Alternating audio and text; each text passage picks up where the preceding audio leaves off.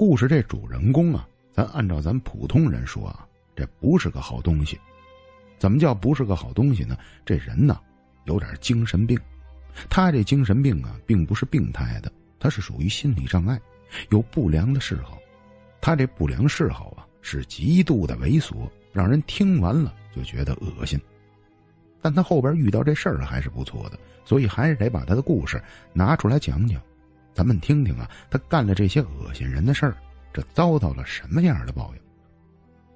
这人呢，一直以来呀，喜欢干一件事儿，什么事儿啊？就是偷窥。您说这是多招人烦的一个事儿，并且呢，他这也是犯法的事儿啊。不知道大家了解不了解这些偷窥人群？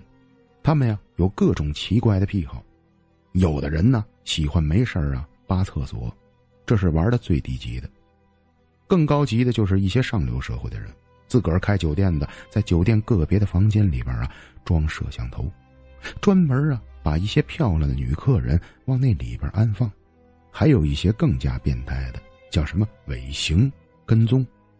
他虽然也不干什么，但是在街上遇上人家的漂亮女孩子，就跟在人家后边，哎，见天啊找机会这么接近人家。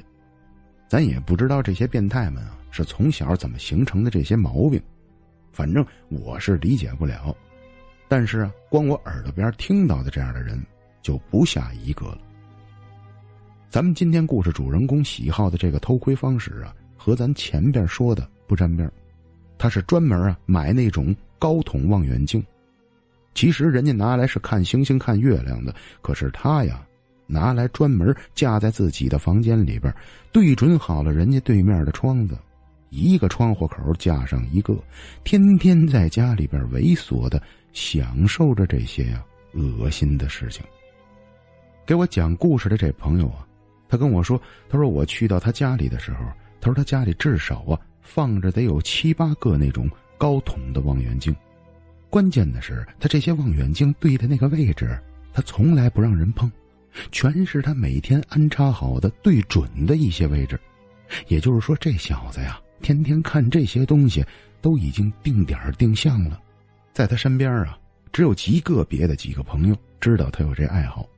平时打扮的跟衣冠禽兽一样，在单位同事面前啊，没人看得出来他是这么个人。知道他有这爱好的人呢，可能大概呀有这么四五个月没见着他。后来呢，俩人再见了面啊，就发现这哥们儿像变了一个人似的。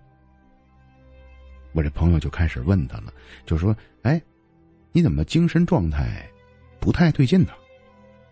他呢支支吾吾啊，没说出来啥。实际上这件事儿又这么给隔过去了。当时呢也没太注意他发生的一些变化，只是啊在后边又过了些日子，有一次啊不太经意的来到他家里，发现他屋子里边放的这望远镜全都不见了。哎，我这朋友当时就好奇了，开始调侃他说呀：“说哎，你不偷窥了？那猥琐的那些事儿不干了是吗？你不天天看着那边那逮个大姑娘，人家那边那个楼里边夫妻之间的生活，你不天天都得盯着吗？”我朋友这口气啊，明显是有点拿他讽刺，并且呀表示有点小鄙视的态度。但是这人呢，忽然间脸色就变了。之前呢，他还拿着这些事儿跟我朋友当光荣，但这次的态度一下发生了巨大的变化，好像是啊，他不太爱让别人呢问他到底发生了什么事儿，为什么把这些望远镜给收起来了。但在我这朋友一再的逼问下，终于啊，把他发生的一件事儿给逼出来了。他说呀：“我前些日子看到了不该看的东西了。”我这朋友听完，他看到什么不该看的东西，当时以为是看到什么凶杀案了。结果一问他呀，原来是这小子呀，在自己这龌龊的偷窥旅程中，哼，撞上鬼了。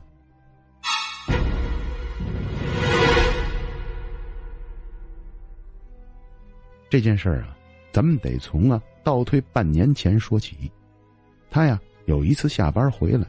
发现呢，自己邻居里边啊有一个长得特别漂亮的美女，哎呦，长长的头发，高跟鞋，黑色的丝袜，是要哪儿有哪儿。那小身段啊，就别提多顺了。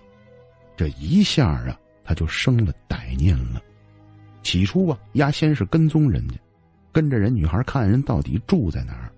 结果让他惊喜万分的发现呢，这女的就住在他对面楼里边，并且更让他感到庆幸的是啊，这女人家卧室的窗子跟着他呀是在一个平行线上的。哎呦，之前我怎么没发现的呢？这是不是新搬来的呀？反正当时他内心世界里呀就都是这些幻想。立马啊，这变态呀就买来了一个能够录制的望远镜。不知道您听没听过这种高科技的设备？实际上，真要是想买呀，还是很容易能够买到的。这东西到了货之后啊，立马呢，他就架着人家窗户，是见天的盯着人家。他这种东西啊，储存量是很有限的，不像咱手机有这么大。所以说呢，他并不是说什么都得录下来。他关键想录的东西，我想大家都听得懂。他得是啊，在这女人没有穿，反正就在那时候，他才会录。所以大部分时间呢，他都得盯着这个望远镜。总之啊，这一来二去的，别的望远镜他也顾不上了，天天就在这架旁边待着，整天的呀就看着这女人。这女的只要一回家呀，基本上啊，她是从来是目不转睛的。大概是盯了得有这么四五天吧，这让他惊喜的事儿就发生了。有这么一天晚上，大概是九点多钟，他拿望远镜看着这女孩，这女孩在房间里边啊，好像什么都不干，一直坐在床上在那看着电视。他呢就拿望远镜啊，远远的这么望着人家。这忽然间，这女孩啊从床上站了起来，走到了这窗门前，但是他这会儿以为啊。这女生是要拉窗帘来的，但让他万万想不到的好事儿就发生了。这女孩虽然距离他好几百米，但是貌似啊看到他了，并且呀透着窗子冲他微笑，还冲他伸出手来打招呼。他一下子就紧张起来了。哎呦，从来没遇上过这事儿啊！我隐蔽的不好吗？难道看见我镜筒上的反光了吗？这怎么会看见我了呢？正在他这么想着的时候，这奇迹呀又发生了。这也是每个变态狂里边脑子想的最美好的画面。这女孩啊，先是冲他招了招手，结果呀，对着他把上衣的扣子给解开了。哎呦！当时这哥们看完这一幕呀，都流鼻血了。这目不转睛的盯着这望远镜，从远程这么看着。当时啊，看着这画面啊，异常的澎湃呀。这女人这衣服啊，是越脱越多。这哥们这口水啊，可能都流满了一地了。可能是这么看着这女的，对着她这么脱，可能啊，看了得有三十秒左右。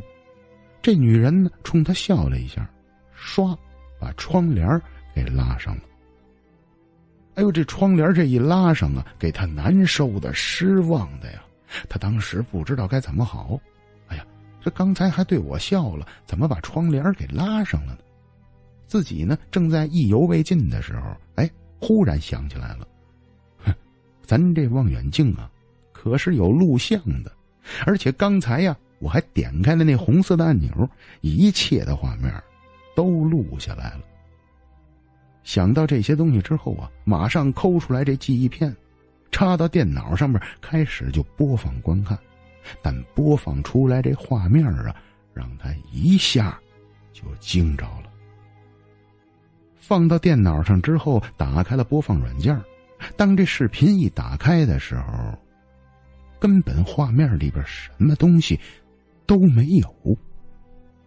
不但是画面没有这个女人。他摄像机对着那个房子，连灯都没亮。可是刚才他明明看到有个女的冲他笑，还呀脱掉了上衣。这这望远镜架偏了吗？他又仔细的反复把视频看了得有十遍以上，不可能假片了呀！自己对着这角度，对面有几盏窗子还分不清吗？可是望远镜正对着那盏窗啊，好像根本就没有人居住。录下来这段视频里边全都是空的。这会儿，他这鸡皮疙瘩就起来了。这忽然间呢，感觉到自己精神像错乱了一样。难道自己是想女的想疯了？刚刚看到的是幻觉吗？这件事儿一直在他脑海里边回荡，导致后边好长时间呢，工作都不能好好工作。晚上啊，经常的做噩梦，并且在梦里边老是梦到那个女人，还是那天晚上那画面。那女人对他招手笑着，并且呀，脱掉了上衣。但这每天这折磨，谁受得了啊？虽说他是个变态，但他这精神跟正常人的承受能力还是一样的。没事他就开始啊，对那间房子产生了无限的好奇。他有这么一天就决定啊，他说我呀，得到那房子里边看看去，我想看看究竟到底那房子呀是怎么回事。结果呀，有这么一天晚上下班。这天他下的早，到家呀也就六点多钟的样子。他可能也是准备了好多天了，鼓起了勇气呀，就直接跑到那女人楼里边，想看个究竟。他来到偷窥的那个楼层里边啊，到了这户门口之后呢，他发现不对劲了。为什么？这户房子明显从房门上看全是灰，得有好久啊没有人居住了。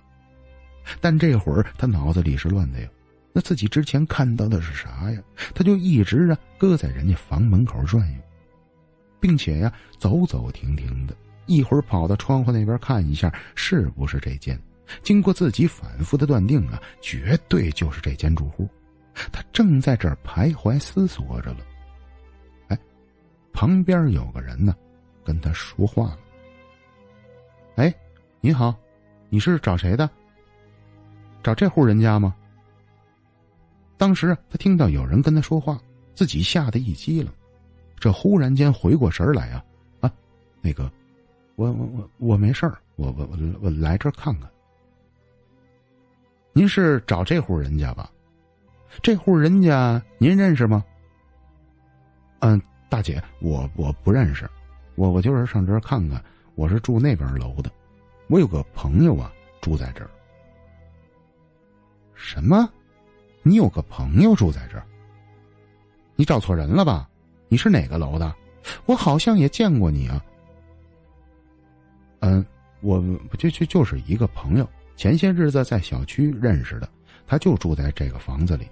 您没见过他吗？是个女孩，长头发，个子高高的。什么？女孩，长头发，个子高高的？你在哪认识他的？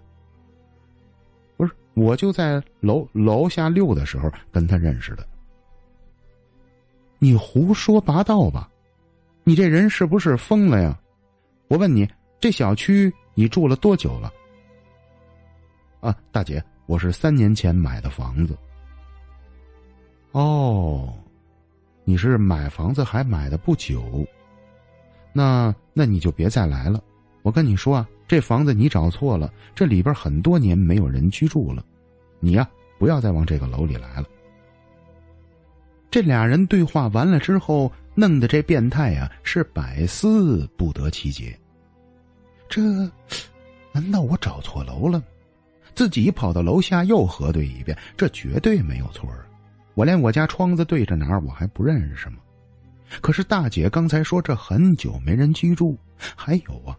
大姐跟我说：“让我别再来了。”当时那个态度还有那个表情啊，总感觉这话里边啊可能是有话的。自己冷静了一下啊，想了一想那天晚上拍摄的那段啊龌龊的视频，坏了，我这可能是啊遇上不干净的东西了。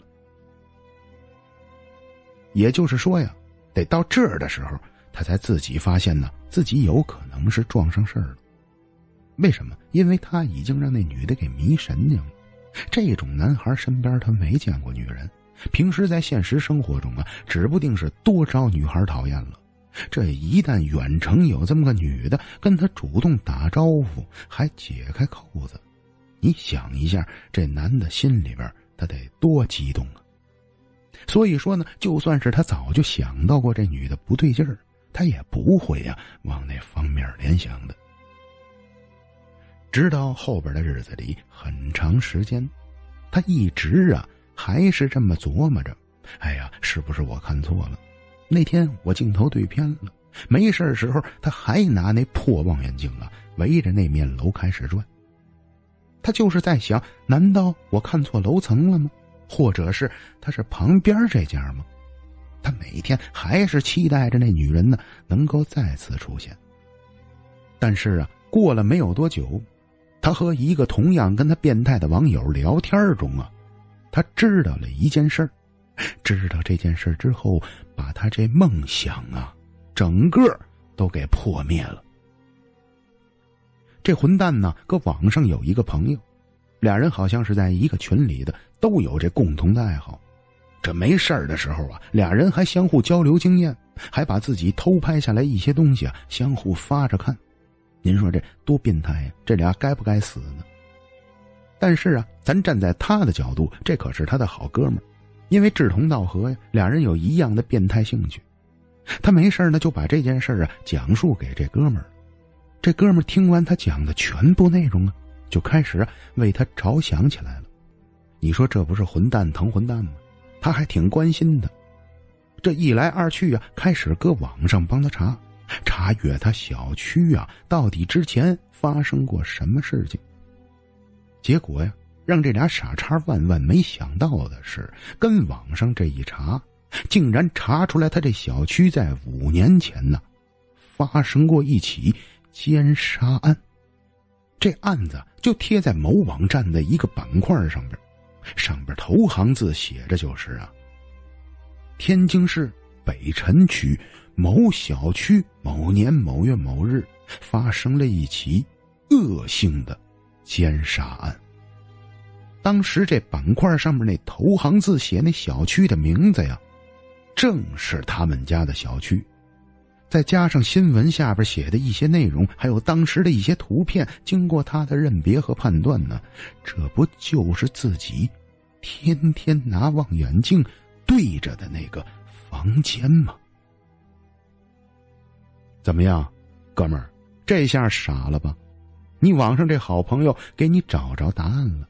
这答案您觉得满意吗？我不知道从此以后这哥们儿还敢不敢偷看。不过我那朋友说了，他说呀，后来大半年之后去的他家，他的确是把那些望远镜全都给清除掉了。我这朋友跟我说呀，说估计以后啊，你再逼他看，他也呀不敢看了。好了，朋友们，这期故事就给大家讲完了。其实这期故事这就是个报应，你没事看吧，看完之后啊，你早晚倒霉。有时候可以啊，暂时逃避法律对你的制裁，但是法律管不了你啊，哼！可他奶奶的，有东西能管你。